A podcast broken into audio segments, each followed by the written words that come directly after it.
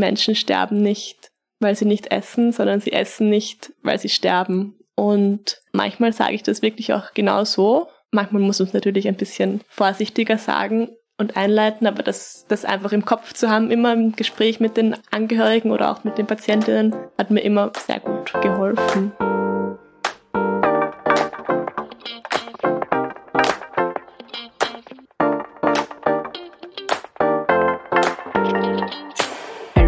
Herzlich willkommen zur 13. Folge von Hochpalliativ, dem Podcast durch die Höhen und Tiefen der Palliative Care in Österreich.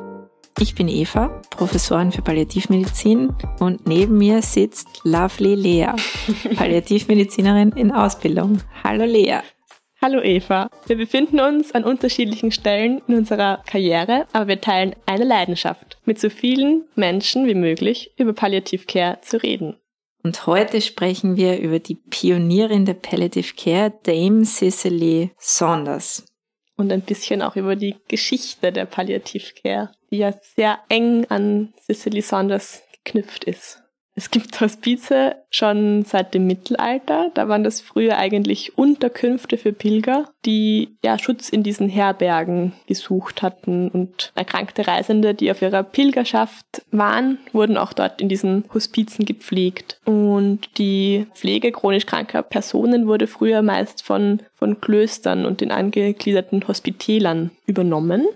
Also ich glaube, wir können sagen, dass Palliative Care eigentlich schon im Bereich des Mittelalters stattgefunden hat, wo man den Ansatz hatte, Symptome zu lindern, weil man kausal die Dinge nicht beheben konnte. Also man musste zum Beispiel sozusagen das Bein amputieren, damit der Mensch überleben kann. Also man hat halt versucht, so gut man es mit den damaligen medizinischen Gegebenheiten konnte, die Dinge ein bisschen in den Griff zu bekommen, das war sicher nicht immer lustig. Also ich kann mir auch vorstellen, dass das oft sehr schmerzhaft gewesen sein muss. Vor allem, wenn man bedenkt, dass es damals noch keine Opioide gegeben mhm. hat, äh, kann man sich das als sehr brutal vorstellen. Da gibt es ja auch viel in der Medizingeschichte, wo man darüber lesen kann oder auch Museen besuchen kann und sich diese Werkzeuge mhm. anschauen kann, wo man damals Zähne extrahiert hat und sonstiges. Da sind wir schon sehr froh, dass Dame Cicely Saunders geboren wurde, nämlich 1918 wurde sie geboren und hat bis 2005 gelebt. Nur um das historisch ein bisschen einzuordnen, auch Nelson Mandela wurde 1918 geboren und Cicely Saunders es war damals ja für Frauen nicht, bei weitem nicht selbstverständlich, ein Medizinstudium zu absolvieren. War eigentlich Tochter aus gutem Haus, kann man sagen, und hat zuerst als Sozialarbeiterin gearbeitet, dann ich glaub, als Krankenschwester. Ich glaube, sie hat die Ausbildung zur Sozialarbeiterin genau. gestartet an, an Oxford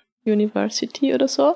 Weil du hast mir da, wo wir gesagt haben, wir wollen vielleicht über Cicely Saunders sprechen, hast du mir so eine Biografie mitgegeben. Die habe ich versucht. Von David Clark. Von David Clark. Die habe ich versucht zu lesen war ein bisschen, ja, so sperrig. ja, sperrig. Ich habe dann auch ein, paar Podcasts, haben wir beide gehört und recherchiert, unterschiedlichste Artikel, weil 2018 war es ja dann das 100-jährige Jubiläum und da gibt es ein paar Zeitungsartikel über Cicely Saunders, die haben wir auch ein paar gelesen. Und ich, so wie ich das jetzt richtig hoffentlich herausgelesen habe, hat sie die Ausbildung zur Sozialarbeiterin gestartet, aber dann kam es zum Zweiten Weltkrieg und sie hat sich irgendwie gedacht, sie muss da jetzt was tun, das halt ihr für sie sinnstiftend ist. Und dann ist sie zur, also dann wurde sie Krankenschwester und hat in den Lazaretten verwundete, erkrankte Soldaten gepflegt. Und dann hat sie, wenn ich das richtig herausgelesen habe, auch aus ihrer Biografie, gemerkt, wenn sie wirklich was bewegen möchte und Anerkennung bekommen möchte, muss sie, wenn sie die Versorgung sterbender Menschen und schwerkranker Menschen verbessern möchte, Medizin studieren, weil sie dann anders wahrgenommen mhm. und gehört wird. Und sie hat, glaube ich, mit 33 Jahren mhm.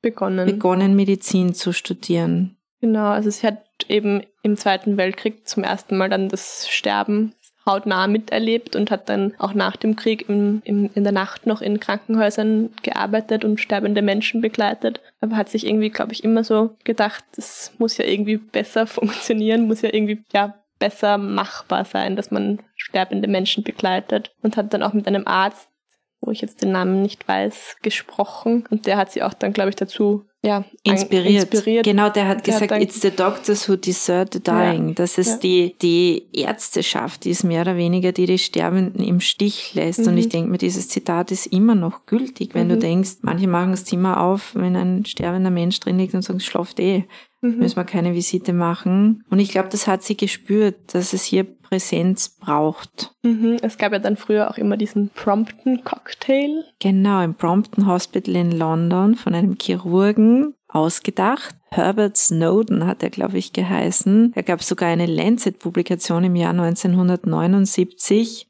Making Goodbyes Possible. Und da war alles Mögliche drin. Es war ein Neuroleptikum drin, Alkohol, Gin, Morphine, Heroin und dann ein bisschen Sirup. Und das hat man den Sterbenden eigentlich gegeben, auch unter diesem Aspekt to promote sociability, dass sie nochmal so ein bisschen happy werden Mhm.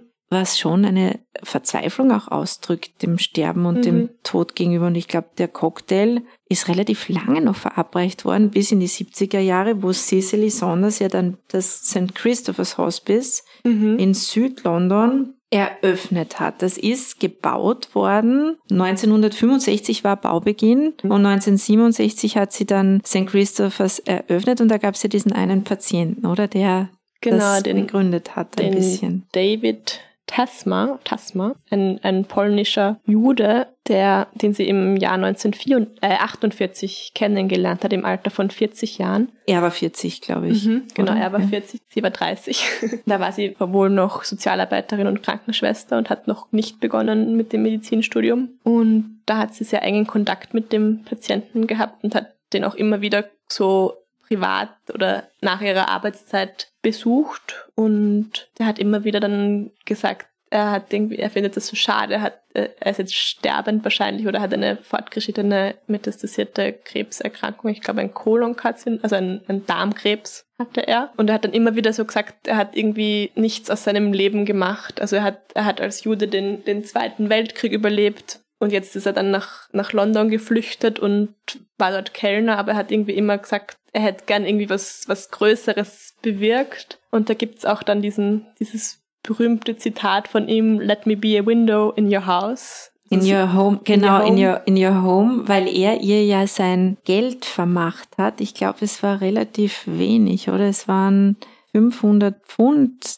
die Mhm. er ihr vermacht hat, genau. um ihr die Möglichkeit zu geben, dieses Hospiz zu gründen. Und dann hat sie eine, einen Kredit aufgenommen und heute gibt's noch diese Tafel dort, wo ihm gedacht wird, sozusagen, The Promise of David Tasma of, aus Warschau. Mhm. 1948 ist er verstorben und dann ist doch dieses Hospiz eröffnet worden, 1967, also mehr oder weniger 20 Jahre später, auf Basis dieser 500 Pfund. Und dieses Window ist sich wahrscheinlich mit diesem Geld genau ausgegangen. Genau, und auch in dem St. Joseph's Hospital, in dem sie dann gearbeitet hat, bevor sie dieses Hospiz gegründet hat, hat sie, sagt sie in einem Interview, dass sie dort eigentlich quasi an die Patienten waren so die Fundraiser, also die, die Spenden der Patientinnen, die sie betreut hat oder der Angehörigen vielleicht auch der Hinterbliebenen, haben dann den Grundstein oder die, ja, die Grundsteine für ihr Hospiz gebildet, gelegt. Also es ist wirklich einfach eine unglaubliche Geschichte, finde ich, wie einfach durch, nur durch Spendengelder so ein Hospizgebäude mal entstanden ist, dieser Raum geschaffen wurde und dann daraus einfach eine riesengroße weltweite Bewegung. Eine Bewegung entstanden ist und die sind heute noch sehr, sehr gut in diesem Fundraising. Ich bin schon mal dort gewesen. Das war auch für mich ein besonderer Moment, gemeinsam mit verschiedensten Leuten im Rahmen eines internationalen Palliative Care Leadership Kurses waren wir dort und da erinnere ich mich auch an eine Dame, ganz eine feine British Lady, so wie man sich's vorstellt, die zu einem Onkologen aus meinem Kurs was sehr Interessantes gesagt hat. Also der hat sich hingestellt und hat gesagt, ja, das ist alles schön und nett hier, aber er tut sich halt unglaublich schwer, den Leuten keine Therapie mehr zu geben, weil die sind dann so traurig und so enttäuscht und so disappointed. Und deswegen gibt er halt so viel er kann. Und die hat ihn einfach nur angeschaut und hat gesagt, this is about you. This is not about the patient. und das habe ich bis heute in Erinnerung, wo ich dachte, die Ja. leben das dort wirklich. Also diese Kultur, und das hat die Cicely auch gesagt, Menschen brauchen auch Friendship of the Heart und nicht immer nur, wie soll ich sagen, einen neuen Therapievorschlag, sondern dieses dahinterblicken, das war ihr ein großes Anliegen und sie ist, glaube ich, eine der größten Figuren des 20. Jahrhunderts auf jeden Fall, was nicht nur was die Hospiz- und Palliativbewegung betrifft, sondern auch ihre ganz multiprofessionelle mhm. Person, also mhm. all in one, eine, eine Krankenschwester, Sozialarbeiterin, Ärztin, das ist ja schon letzten Endes ein großes Abbild von Palliative Care. Und ich finde, wenn man ihr so zuhört, dann kommt die Würde, die sie ausstrahlt, wirklich rüber. Mhm. Und dieses Dahinterblicken, da hat sie auch dann dieses Total Pain Konzept ähm, etabliert oder ja, es gründet auch auf, auf ihren Ideen und ihrem Schaffen, dass man quasi, wie wir eh schon öfter gesagt haben, bei jedem Symptom nicht nur die, die physische, also die körperliche Komponente beachtet, sondern auch die spirituellen, emotionalen und psychischen Aspekte genau. immer mit einbezieht und dahinter blickt die somatische Ebene auch zu verlassen, war, glaube ich, eine ihrer großen Kompetenzen. Und was sie auch gemacht hat, und das finde ich so wertvoll, ist sozusagen das Entdecken dieses antizipatorischen Arbeitens. Also, dass mhm. man nicht nur Schmerzen dann behandelt, wenn Feuer am Dach ist und wenn die Leute ganz starke Beschwerden haben, sondern schon vorbeugend behandelt und sich Therapiekonzepte überlegt. Und sie war ja auch eine der ersten Forscherinnen, die sich professionell mit Opioidtherapie mhm. auseinandergesetzt hat auf wissenschaftlicher Ebene und da wirklich unglaubliche Pionierarbeit geleistet hat, so dass es eben nicht nur heißt, ja, das ist alles so intuitiv, das hat man alles im kleinen Finger, was Palliative Care betrifft, sondern dass sie gesagt hat, wir müssen das beforschen, wir müssen evidenzbasierte Medizin machen und gleichzeitig aber Nähe zulassen und den Sterbenden auch Zuneigung geben. Das war ihr ein großes Anliegen. Sie war ja auch sehr christlich und ich glaube, mhm. da da haben wir in diesem einen Podcast gehört, God turned me around and it was alright, hat sie gesagt. Also da, wo ihr der Wind bisher ins Gesicht geblasen hat, hatte sie ihn auf einmal im Rücken. Trotzdem habe ich den Eindruck, dass es nie so war bei ihr, so, wie soll ich sagen, so verbissen oder so mhm. extrem. Also ich glaube, sie hat auch viele Menschen erreichen können, die vielleicht selber agnostisch waren oder atheistisch waren durch ihre Offenheit auch den Menschen gegenüber und durch ihre finde ich, sehr starke Präsenz, die sie, die sie mhm. ausgestrahlt hat. Ja, und sie hat sich wirklich immer mit großer Zuwendung den, oder mit großer ja, Empathie den Leuten zugewandt. Das hört man auch, wenn man die Interviews mit ihr hört. Ich finde das ein Interview, das, das du mir auch gestern gerade wieder geschickt hast, von, ah, jetzt muss ich nachschauen, wie das heißt, District Island oder so. Desert Island Discs. Das ist eine Kultursendung aus dem BBC, die wöchentlich ausgestrahlt wird. Erstmal ist die im Jänner 1942 erschienen und das ist, finde ich, ein ganz ein schönes Interview mit ihr, wo sie auch dann, also das ist immer dann unterbrochen durch so Musikwünsche, das finde ich auch immer ganz nett, weil sie dann halt immer beschreibt, warum sie das sich dieses Lied jetzt wünscht und ich glaube, das erste war Chopin, Chopin weil sie auch seinen Bezug zu Polen hat. Ja. Wirklich spannend, weil irgendwie, es haben sie, glaube ich, drei Männer drei in ihrem Leben sehr, sehr geprägt und das waren alles immer Polen, also polnische Landsmänner. Und da gab es auch den einen, den kann es leider wahrscheinlich nicht aussprechen, aber Antonio oder Antoni Michniewicz. Michniewicz wahrscheinlich. Michniewicz. Ich weiß es auch nicht genau. Wo sie gesagt hat, we only kissed once. Das ja. sagt sie in einem Video. Und da sagt sie auch, dass der halt sie gefragt hat, das war eine Begegnung 1960, hat sie gefragt, ob er sterben wird. Und sie hat das irgendwie so erstaunlich gefunden, weil da hat sie gar nicht gezögert, hat sie einfach gemerkt, dass das jetzt passt und hat einfach gesagt ja, weil sonst hat sie schon immer sich herangetastet oder gefragt, wie wir jetzt das auch lernen, was wissen sie schon über ihre Situation, was, was glauben sie? Oder einfach sich vorsichtig heranzutasten an diese Frage oder an die Antwort auf diese Frage, aber da hat sie dann einfach ohne jegliche Vorahnung gesagt, ja, sie werden sterben. Und dann hat der Antoni bedankt und hat auch gesagt, it's hard to be told, but it's hard to tell. So quasi, stimmt, ja. Danke, dass Sie das jetzt mir gerade gesagt haben. Es ist schwer, das aufzunehmen, diese Nachricht oder diese Neuigkeit, die wahrscheinlich für ihn gar nicht so eine Neuigkeit war. Aber er hat das halt auch gesehen, dass das eben auch für die Person, die das mitteilt, schwer ist. Und das war, hat sich halt so herausgehoben, dass das eine, ja, prägende Begegnung war.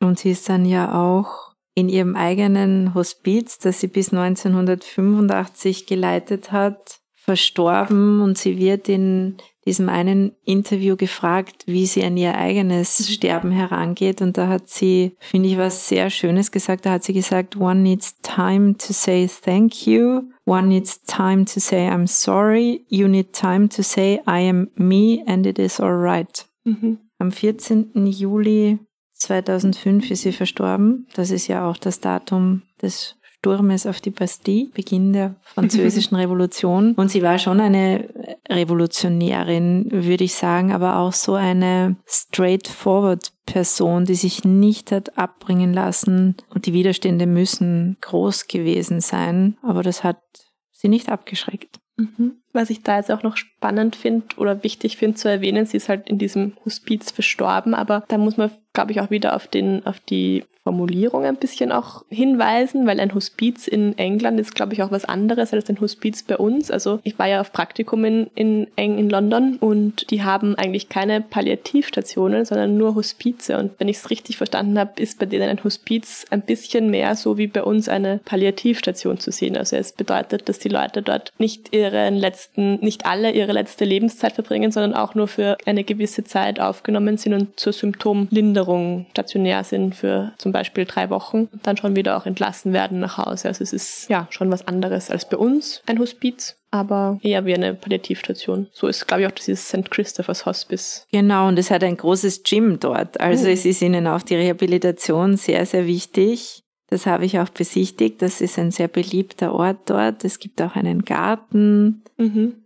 Und sie hat damals formuliert, Hospice, und ich denke, das gilt für den Hospiz- und Palliativbereich, mhm. für das größere Ganze, means attitude and skills, wo sie wieder darauf hinweist, dass ich kompetent bin und dass ich Nähe zulasse, das muss miteinander einhergehen und die Professionalität ist genauso wichtig wie die Empathie. Und das finde ich hat sie immer sehr gut synthetisiert, auch mit ihren wissenschaftlichen Arbeiten und mit ihrem Zugang, da die Forschung auf die Beine zu stellen und parallel aber auch einen Ort zu entwickeln. Und es hat sich dann ja ausgebreitet. Ich weiß nicht, wie viele Hospize es momentan in, in England gibt, muss ich ehrlich sagen, aber sicherlich zahlreiche, ja, viele, auch, viele, ja. viele mehr als damals. Und das ist schon Cicely Saunders zu verdanken. Und da sieht man wieder, was ein einzelner Mensch bewirken kann. Natürlich hat sie das alles nicht alleine gemacht, aber die Überzeugungsarbeit, die sie geleistet hat und der Wert der Sache an sich haben ihr immer irgendwie Kraft gegeben. Und ich glaube aber auch, sie, sie hat das auf, auf ihren Glauben auch immer wieder zurückgeführt, dass mhm. sie da sehr viel Rückenwind bekommen hat das auch durchzuhalten. Das mit dem, mit dem christlichen Glauben wird in diesem Podcast People That Change the World, finde ich sehr gut beschrieben, sehr, sehr darauf eingegangen, dass, dass der Connex zur Religion bei ihr sehr stark war. Und da finde ich ist auch eine ganz schöne Beschreibung. Also da beschreibt der, der eine Host dieses Podcasts, beschreibt, dass es die, dass er das in seiner Begleitung seines eigenen Vaters so erlebt hat, dass die Grundpfeiler der Palliative Care diese Ruhe ist, die die, die Angestellten oder die Mitarbeiterinnen des Teams ausstrahlen. Dann war es für ihn immer auch ganz wichtig, dass die Situation beschrieben wird, also die Erklärung, was jetzt gerade passiert, was jetzt gerade, wie jetzt gerade die Situation ist, einfach beschreiben und dann auch diese Ehrlichkeit, dass man wirklich ehrlich sagt, was jetzt passieren kann, dass der Tod nahe ist, dass das jederzeit sein kann, dass, wer, dass die betroffene Person verstirbt. Und diese, diese drei Dinge, also diese Ruhe, die Ehrlichkeit und die Erklärung, waren für ihn so in der Begleitung seines Vaters die, die wichtigsten Dinge oder die wichtigsten, ja, das Wichtigste. Gibt's ein Lieblingszitat von Cicely Saunders, das du hast? Das ist schwierig. Ich finde, es gibt so viele Zitate von Cicely Saunders, die in unterschiedlichen äh, Situationen helfen. Also wir haben ja oft mit Angehörigen und auch mit Patientinnen diese Frage nach der Ernährung am Lebensende, also ob, ob man jetzt noch Flüssigkeit über die Vene geben kann, wenn jemand schon im Sterben liegt, weil, oder ob man noch Ernährung geben kann, weil viele einfach immer Angst haben, dass ihre Angehörigen verhungern oder verdursten. Und das war am Anfang immer ganz schwierig für mich, aber da gibt es dieses eine Zitat von ihr, dass sie sagt, die Menschen sterben nicht, weil sie nicht essen, sondern sie essen nicht, weil sie sterben. Und manchmal sage ich das wirklich auch genau so. Manchmal muss man es natürlich ein bisschen vorsichtiger sagen und einleiten, aber das, das einfach im Kopf zu haben, immer im Gespräch mit den Angehörigen oder auch mit den Patientinnen, hat mir immer sehr gut geholfen. Da bist du auch der Catherine Mannix gerecht geworden, die ja gesagt hat, use your D-Words, also dass wir nicht immer reden sollen über Sauerstoffsättigung, Nierenversagen, erhöhte Entzündungswerte, sondern wirklich das Wort sterben, also in unserem Fall halt ist es ein S-Wort, äh, in den Mund nehmen sollen, damit die Familie die Möglichkeit mhm. hat, sich auch vorzubereiten. Ja. Ich finde auch sehr schön, dass sie gesagt hat, good care can reach the most hidden places, also dass du mit guter Fürsorge an versteckteste Orte kommst. Stimmt, Mhm. sehen wir, glaube ich, immer wieder. Platitudes don't work. Ist auch Mhm. ein sehr Mhm. wesentlicher Satz, merkt man auch immer wieder. So Ja. Schulterklopfer Ja. sind irgendwie ja mehr zum Davonstehlen gedacht, Mhm. dass sie wirklich was bedeuten. Und dann hat sie noch was sehr Schönes gesagt. Die Wahrheit liegt viel mehr in der Beziehung zueinander als nur in Worten. Also selbst wenn du schöne Worte wählst und die Beziehung dafür ist nicht da und du sagst halt irgendwelche salbungsvollen Dinge, dann geht das auch nicht. Also so diese professionelle Wärme Mhm. heilt nicht. Also es gibt wirklich vieles, was man von ihr lernen kann. Auch wenn man jetzt in die PubMed geht und sich ihre Arbeiten anschaut, finde ich, ist es wie so eine kleine Zeitreise. Und wir können daraus wahrscheinlich schließen, dass das, was wir machen, immer noch Pionierarbeit ist, obwohl es jetzt schon, muss man auch sagen, gut, die 60er, 70er Jahre ist jetzt auch schon eine Zeit lang her, aber wenn du es vergleichst mit anderen Bereichen, ist es immer noch ein sehr junges Gebiet, das aber immer stärker wird. Und das ist Mhm. auch Cicely Saunders zu verdanken. Was mir jetzt auch noch einfällt, dass ich, was mich einfach immer als junge Ärztin stresst oder gestresst hat, dass ich immer mir gedacht habe, ich weiß jetzt gar nicht, was ich machen soll oder was ich sagen soll. Oder wenn jetzt das und das Thema aufkommt, wie reagiere ich drauf? Was, was tue ich dann? Und da gibt es eben dieses Zitat, wo sie gesagt hat, was ist Palliativmedizin? To give space, also Raum geben. Und das hat mich eigentlich immer recht, ja, ich weiß nicht, entspannt oder halt, das hat mich gelassen gemacht und das, dass ich einfach dem Raum gebe, was, was die Patientinnen und die Angehörigen mitbringen und dass das eigentlich schon Palliativmedizin ist. Und die füllen ja dann diesen Raum. Und das Genau. ist manchmal gar nicht das, was wir uns vorstellen, sondern das sind deren Wünsche und Bedürfnisse. Und wenn die wieder hochkommen, weil eben Schmerzen, Atemnot, Übelkeit in den Hintergrund treten, dann kann es dazu führen, dass die Menschen, wie Cecily Saunders das auch gesagt hat, wirklich eine, eine Art von Frieden finden Mhm. und auch eine Art von Zufriedenheit. Ja, sollen wir es nochmal so ein bisschen geschichtlich einordnen? Also 1967 wurde das St. Christopher's Hospice in London gegründet. Das ist so quasi der Grundstein der Palliativbewegung. Die erste Palliativstation hat dann in Montreal in Kanada 1975 gegründet worden. Von Belfour Mount, der auch ein Buch geschrieben hat, das können wir verlinken, Mhm. 10.000 Crossroads. über sein Leben, ein Urologe, der lebt noch und auch ein sehr begnadeter Künstler, der dieses Wort geprägt hat, weil im französischsprachigen Kanada war Hospice sozusagen schon reserviert Mhm. und dann hat er sich das Wort Palliativ, ausgedacht. Okay. Mhm. Und das ist ja auch spannend, weil ein Urologe ist ja eigentlich auch ein chirurgisches Fach und dann 1983 ist dann in Köln auf einer chirurgischen Universitätsklinik die erste Palliativstation gegründet worden. Finde ich sehr spannend, dass das irgendwie, manchmal habe ich nämlich jetzt das Gefühl, dass, dass wir am meisten Distanz so zu den Chirurgen eigentlich oder zu Ist den chirurgischen schade. Fächern ja, ist haben eigentlich schade. dass das dann in den Anfängen vielleicht doch chirurgischer war manchmal. Ich weiß es nicht, wie das zustande gekommen ist. Wäre spannend mal zu recherchieren auch. Es hat sich dann in München auch ein regionaler Hospizverein gegründet, 1985 und 1986, ein Jahr später, das erste stationäre Hospiz in Aachen. Und ja, 1990 erst, also ein bisschen mehr als 30 Jahre, hat dann die WHO über Schmerztherapie und äh, Palliativcare sich geäußert oder halt das festgehalten, dass das wichtig ist. Die WHO, müssen wir vielleicht dazu sagen, ist die Weltgesundheitsorganisation. Wieder ein, ein Kürzel. Mhm. Und 1994, ein Jahr vor meiner Geburt, hat sich dann die Deutsche Gesellschaft für Palliativmedizin gegründet. Und 1999 die österreichische Palliativgesellschaft. Die hat 2019 ihr 20-jähriges Bestehen gefeiert. Und 2019 ist noch was anderes in Österreich passiert. Stimmt. Ist dann im Ärztegesetz verankert worden, dass Ärztinnen die Grundlagen der Schmerztherapie und auch die Begleitung Sterbender kennen, können und anwenden sollen und müssen. Also dass man nicht nur zur ersten Hilfe, sondern auch zur letzten Hilfe sozusagen als Ärztin verpflichtet ist. Genau, und das hat den Menschen auch ein bisschen Sicherheit gegeben, dass sie symptomlindernde Maßnahmen anwenden dürfen und sollen, selbst wenn diese eventuell das Leben verkürzen. Da steht einfach im Vordergrund die Symptomlinderung und nicht das Leben zu verlängern, ist, wir freuen uns, glaube ich, alle in der Palliative Care genauso, wenn Leben verlängert wird, aber manchmal ist das nicht das vordergründigste Ziel, sondern manchmal geht es auch um Sterben zulassen und um Symptomlinderung. 1999 gab es den ersten deutschen Lehrstuhl an der Universität Bonn.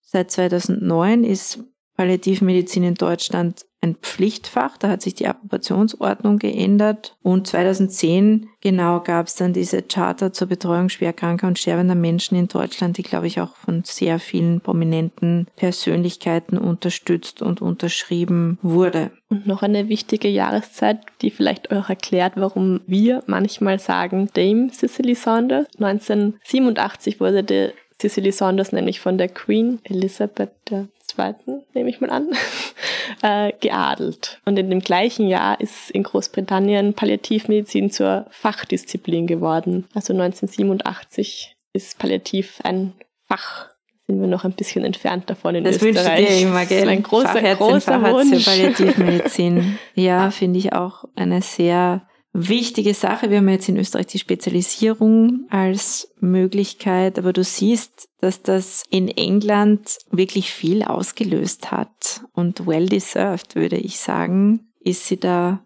auch von der Queen geadelt worden, weil das, was sie gemacht hat, das hat so einen nachhaltigen Wert geschaffen. Und ich habe so das Gefühl, wenn Leute über Cicely Saunders sprechen, sprechen sie mit Respekt von ihr. Und das ist schön zu sehen. Stimmt, ja. Ja, also zusammenfassend ist seit dem 16. Jahrhundert in den medizinischen Lehrbüchern gibt es Überlegungen zur Symptomkontrolle und auch dazu, wie ein schlechter Tod durch vielleicht Übertherapie oder verschiedene Maßnahmen verhindert werden kann. Die Ursprünge der modernen Palliativbewegungen gehen von Dame Cicely Saunders aus, die eben das St. Christopher's Hospice in London gegründet hat. Und was könnten wir noch als wesentlich herausgreifen? Ihre ganzen Sprüche, mhm. die gerne nachgelesen werden können. Ich glaube, da steckt sehr viel Wahrheit drin. Die prägenden Sätze, die sie gesagt hat, ihre Stärke, ihre Multiprofessionalität in einer Person und auch ihre Gabe gegen Widerstände anzukämpfen und immer das größere Ganze zu sehen. Das wäre mir viel zu verdanken. Und vielleicht ein so ein Spruch können wir als Überleitung zu unserer nächsten Folge nehmen. Oder ein Zitat, You matter because you are you. And you matter until the very last moment of your life. Und wir haben ja immer gesagt, wir würden vielleicht gerne mal über Tschotschinow sprechen und die Würdetherapie. Oh ja, ich vielleicht liebe machen wir das in der nächsten Folge. Also in der nächsten Folge geht es dann um die Würdetherapie oder Dignity Therapy nach Harvey Tschotschinow und wir freuen uns schon drauf. Bei Fragen oder Anregungen schreibt uns gerne unter hochpalliativ.meduniwien.ac.at und folgt uns gerne auch auf Instagram unter hochpalliativ. Danke, tschüss, baba.